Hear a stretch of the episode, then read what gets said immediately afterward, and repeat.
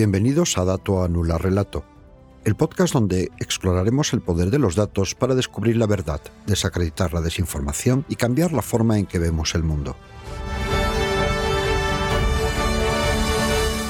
Soy Jesús, analista de datos y estaré aquí con vosotros en cada episodio para desentrañar las historias que los datos nos cuentan. Hoy vamos a explorar un tema que a menudo se pasa por alto, pero que es fundamental para entender cómo funcionan los análisis. El sesgo en los datos. El dato del día. Nuestro dato del día es este. Según una investigación publicada en la revista Nature, hasta el 50% de los conjuntos de datos científicos pueden contener algún tipo de sesgo. Análisis del dato. ¿Pero qué es exactamente el sesgo en los datos? El sesgo en los datos se refiere a una tendencia sistemática en la recopilación, interpretación, análisis o presentación de datos que pueden conducir a conclusiones erróneas. Esta tendencia puede ser producto de una variedad de factores, como por ejemplo el sesgo de selección. Esto ocurre cuando los datos recolectados no representan adecuadamente la población que se está estudiando. Por ejemplo, si haces una encuesta sobre la salud general, pero solo seleccionas participantes de una clínica de salud, los resultados estarán sesgados y no reflejarán la salud de la población general.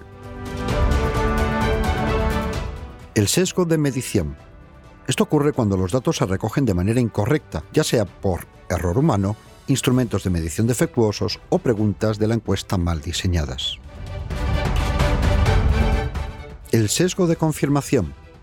Esto ocurre cuando los investigadores interpretan o seleccionan datos de una manera que confirma sus expectativas o hipótesis previas. Sesgo de supervivencia. Esto ocurre cuando los datos están sesgados debido a que solo se observan supervivientes o aquellos que han pasado algún tipo de selección. Por ejemplo, si analizas solo las empresas que han tenido éxito para determinar las claves del éxito, te perderás la información valiosa de las empresas que fracasaron. Sesgo de publicación. Esto ocurre cuando los resultados de los estudios que muestran un efecto significativo o positivo son más propensos a ser publicados que los estudios que no lo hacen. Esto puede llevar a una sobreestimación de la eficacia de un tratamiento en la literatura publicada.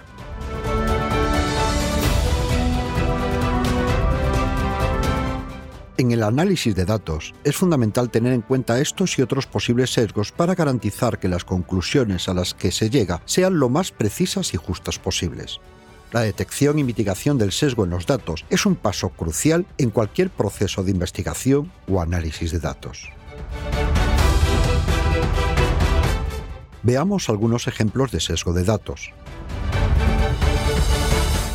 Sesgo de confirmación en las redes sociales. Las redes sociales a menudo muestran a los usuarios contenido que está en línea con sus creencias y actitudes existentes, lo que puede reforzar el sesgo de confirmación. Este es un ejemplo de cómo los datos sobre el comportamiento del usuario pueden estar sesgados por los algoritmos que determinan qué contenido ven estos usuarios. Sesgo en la recopilación de datos de salud. Los investigadores han encontrado que las personas mayores, las personas de color y las personas con bajos ingresos a menudo están infrarrepresentadas en los estudios de investigación médica. Esto puede sesgar los datos y hacer que los resultados de la investigación sean menos aplicables a estos grupos. Sesgos de género en la reseña de productos.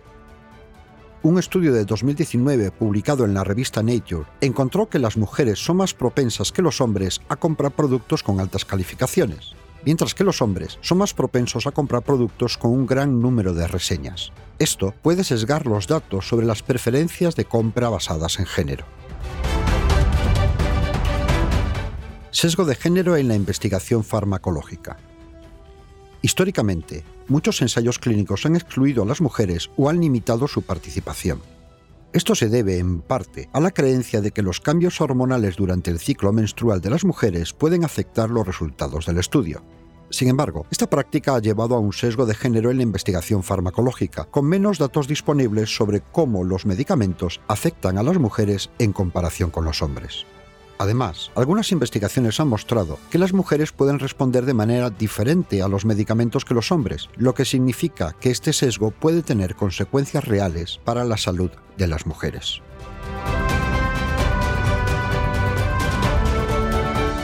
Estos ejemplos ilustran por qué el sesgo en los datos es tan importante. Cuando los datos están sesgados, nuestras conclusiones basadas en esos datos también estarán sesgadas.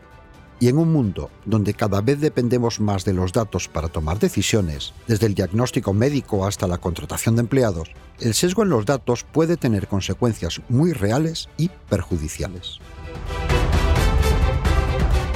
Por eso, es tan importante ser conscientes del sesgo en los datos y trabajar para mitigarlo tanto como sea posible.